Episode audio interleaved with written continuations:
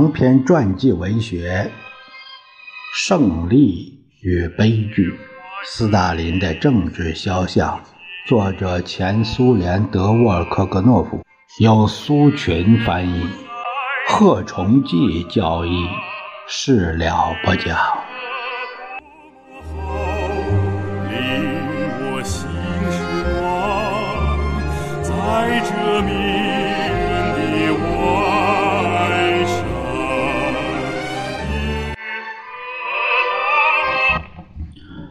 由于在这些文件上也有其他领导人的签字，不少文件在党的二十大后干脆不知去向了。据雅尼谢列平一九八八年四月对我说。有赫鲁晓夫签字的一些名单，特别根据第一书记的指示，由当时的国家安全部副部长谢罗夫从许多档案中抽出去了。这些名单交给了赫鲁晓夫，他决定迈出大胆的一步，揭露斯大林的暴行。尼基塔·谢尔盖耶维奇很不愿意。露出斯大林罪行合谋者的面目，但事实却正是如此。顺便提一下，我个人确信，在二十大以后，一些中央档案已被清理，关于斯大林及其最密切的一些人的许多文件已被抽掉。所有这些文件还完整吗？我非常怀疑。莫洛托夫、卡冈诺维奇、弗罗西洛夫、马林科夫、赫鲁晓夫和其他一些领导人，或作为合谋者，或作为驯服的执行者，或作为不加思索的随声附和者，对无法无天是负有责任的。但是，斯大林在历史面前，当然要对这些暴行负主要责任。我们记得总书记关心他的名字不要经常出现在批准死刑的文件上，但这样的文件仍然不少。我手里有很多寄给斯大林、弗洛西洛夫、莫洛托夫和其他党的活动家的哀求宽恕的信，他们可能读过其中一些信，但在信中多半没留下自己的笔记。所有写信的人都死了。我们推测，斯大林宁可口头宣布自己的决定，有时根本不看请求宽恕的信，因为这些人的命运事先就由斯大林决定了。斯大林作为直接参与恐怖运动的角色，他的隐蔽性造成并长期流传一种说法：领袖。不知道迫害情况，例如老布尔什维克拉祖尔基纳在苏共二十二大上说，当他坐牢时，当时一次也没怪过斯大林。我一直为斯大林去争吵，别的囚犯、被驱逐的人或被关进集中营的人都在骂他。我说不，斯大林不会允许党内搞的这一切，不可能这样。这种天真的想法，所以能产生，都是由于不知道真情。正如党二十大关于个人崇拜及其后果的报告所说：“一个人的胡作非为，鼓励和允许其他一大批人胡作非为。”千万人被逮捕和被驱逐，不经审判和正常的侦查就被枪决，造成一种没有安全感、充满恐惧甚至恐怖的局面。恐怖是在社会主义制度在国内没有遭到直接威胁的情况下展开的。这一情况既令人痛心又悲惨。一直存在的外部威胁不可能以同样的程度出现在国内，不足以为这样的暴力行为做任何辩解。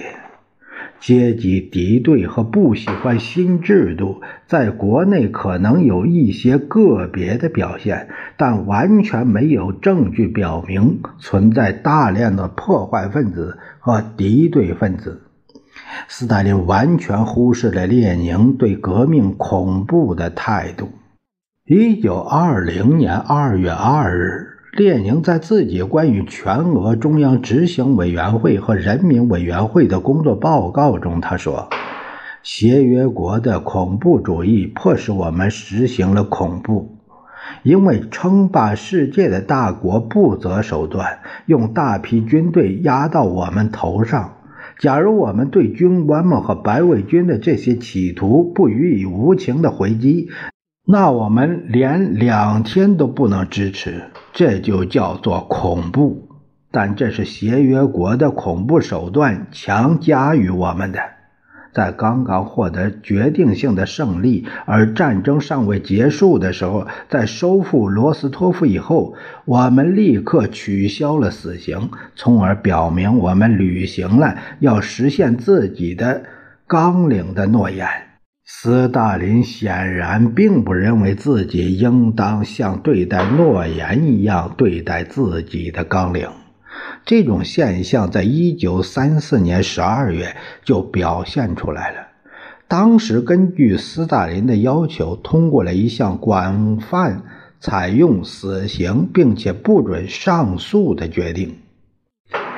1937年，党中央召开了好几次全会。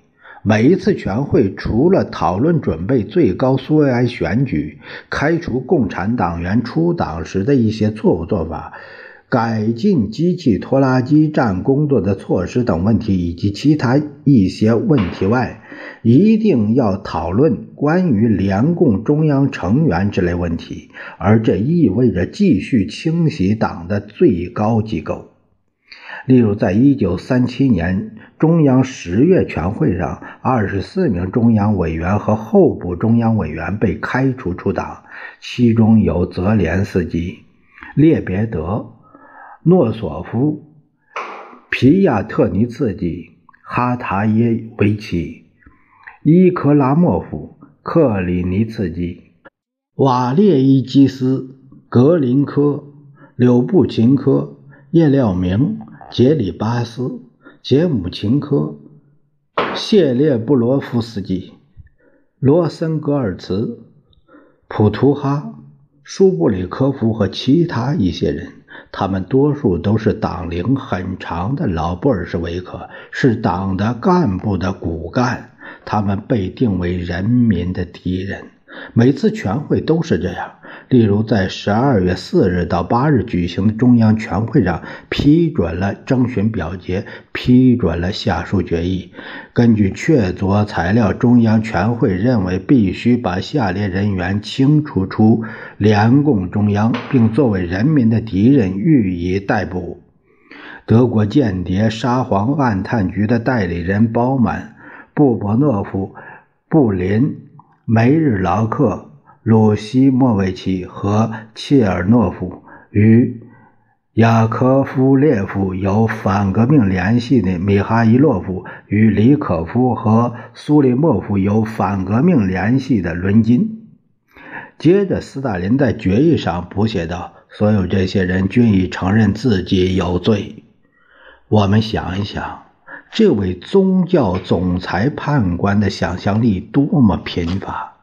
有一多半中央委员是间谍和沙皇暗探局的代理人。罗曼诺夫王朝垮台二十年之后，他的宪兵机关还在继续大肆活动，简直是疯话，简直是邪恶力量的横行霸道。我在翻阅函询表决时发给中央委员的现在已经发黄的票时。发现没有一张表示不同意的，反对、怀疑的票都没有，全都是拥护、同意、无条件同意、正确的决定、必要的措施。良心在虚假和恐惧的研磨中沉默了。到一九三八年年底，几乎已经没有候补者去补充这种可怕的损失了。我们已经说过，第十七次代表大会选出的一百三十九名中央委员和候补中央委员中有九十八人，或者说百分之七十被捕，并在一九三七年到三八年被杀害。不仅大多数中央委员遭到这种厄运，胜利者代表大会的大部分代表也遭到同样的厄运。要知道，参加那次有纪念意义的代表大会的代表中，百分之八十有表决权的人，是一九二一年以前入党的布尔什维克。共和国边疆区州党的领导层也遭到可怕的浩劫，许多州委都没有领导人了。这些州委的所有书记，用卡冈诺维奇的话说，都到叶若夫那儿住去了。在喝尽了约瑟夫杯中苦酒的地方党的工作人员当中，我们只提几个名字：A. 波格莫洛夫，T. 布拉塔诺夫斯基、E. 维格尔、M. 侯赛因诺夫、B. 多多博耶夫、H. 茹拉夫廖夫、C. 塞格尔、B. 叶廖棉科、A. 施皮尔曼，还有科丘宾斯基、呃克鲁托夫、H. 马尔格林。奥尔洛夫、H. 斯杰潘尼昂、波诺科、A. 汉江和其他许许多多的人，只有斯大林才有总结材料。在读完叶若夫、乌尔里希、维辛斯基的简报后。难道他没有想过他的人民的敌人这个概念的荒谬性和罪恶是骇人听闻的吗？不是的，领袖有一个特点：坚持到底。既然采取了决定，斯大林历来都要努力把它执行到底。总书记认为。同干净的社会一起，他将得到许许多多世代传颂的东西。一次在同叶若夫讨论新报上来的名单时，斯大林自言自语地说：“十年、二十年后，谁还记得这些坏蛋呢？谁也不会记得。现在，谁还记得被伊凡雷帝处死的贵族的名字呢？”没人记得，人民应当知道他在消灭自己的敌人，结果每个人都得到了他应得的东西。人民理解约瑟夫·维萨里昂诺维奇，理解和支持。莫洛托夫不由自主地说。